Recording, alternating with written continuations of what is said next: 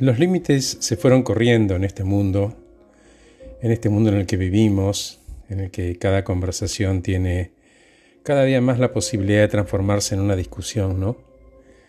Especialmente se ve en aquellos que se esconden detrás del anonimato de perfiles truchos en las redes, insultan y dividen, tiran baldes de cosas que salpican y dañan.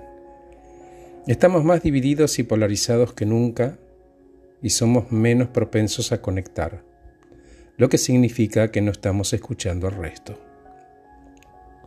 Toda conversación requiere un equilibrio entre hablar y escuchar, y en algún lugar del camino perdimos ese equilibrio. Una capacidad y una habilidad que las futuras generaciones, dentro y fuera de las organizaciones, em, van a tener que desarrollar va a ser lo interpersonal. Esto de sostener con respeto una, una conversación coherente y firme. Creo que la mayor parte de la gente del mundo se gana la vida conversando. En mi caso, a una profundidad personal con quienes a veces estoy en total desacuerdo, pero aún así sostenemos una muy buena conversación. Y en los próximos minutos voy a compartir una receta simple acerca de las conversaciones. Es simple, ¿no? A mí me gustan las cosas simples porque son difíciles. Y la primera es tan obvia, pone atención y concéntrate. La atención es la capacidad de elegir la información recibida por los sentidos dentro de la cabeza y la concentración es la capacidad de sostener esa atención. De manera que si te estoy escuchando con atención, no necesito demostrártelo. Te vas a dar cuenta si estoy atento y concentrado. Si acordamos hablar, solta todo, teléfono y pensamientos, y elegí sumergirte conmigo en este proceso, o porque te conviene o porque te interesa. Otra es evitar las fechas, los nombres, no son importantes y aburren mal. Encima cuando uno corrige, ¿no? En 1976, no, no, para, fue en el 75, a ver, mm, marzo del 76, ya, ya me aburrí.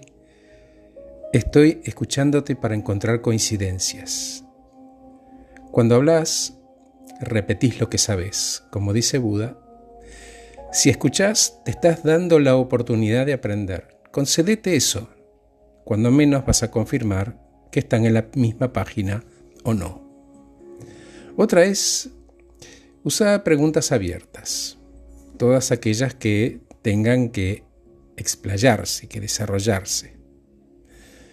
Porque si escuchamos lo que el otro dice, pensamos y desarrollamos nuestra respuesta, seguro esa respuesta va a ser mucho más interesante. Te doy un ejemplo de una pregunta cerrada. ¿Tenés hambre? Sí, no. Pregunta abierta si tuvieras hambre, ¿qué comerías? Y claramente que tenés que decir algo más que sí o no. Otra es, no te apures. Estás bailando vals y no cha-cha-cha.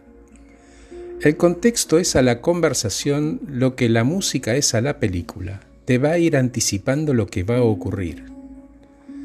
El relato va a ir construyendo en voz imágenes en tu cabeza Dejalas ir y venir y andar armando la escena. Déjalo fluir. Escucha con interés y vivila.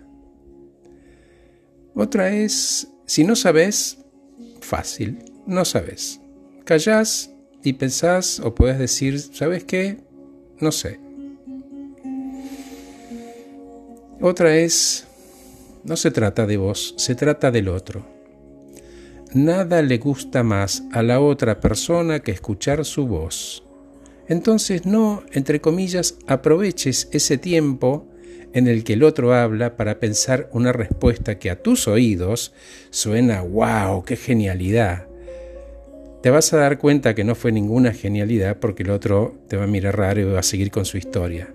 No interrumpas, no se trata de vos, se trata del otro. Si no pueden escuchar con atención, no están en una conversación. Son solo dos personas en el mismo lugar diciendo oraciones apenas relacionadas. Entonces escucha con la intención de entender y no de responder. ¿Sabes que los sábados al mediodía en la casa de mi abuelo, comedor italiano, clásico, mantel de hilo blanco con florcitas, la heladera en el comedor, la sopera de losa blanca humeante, el aroma de la salsa de tomate ¿no? y las botellas de vino con esa rafia. Me encantaba la rafia que tapaba las botellas. Ese era el contexto. Pero un rato antes que llegue la familia venían los amigos de mi abuelo y se sentaban a tomar el vermú con papitas, con lupines en aquella época. Y mi abuelo siempre me decía, vos escuchá, dueño de tus silencios y no esclavo de tus palabras. Y la otra persona hablaba y hablaba y hablaba. Mi abuelo me guiñaba un ojo cada tanto y cuando había silencio él decía, contame más. O también preguntaba, ¿y vos cómo harías? Gracias por escucharme. Soy Horacio Velotti acabo de regalarles este podcast titulado Si tu boca está abierta, no estás aprendiendo. Ese es un dicho de Buda. Que estés muy bien. Gracias por escucharme.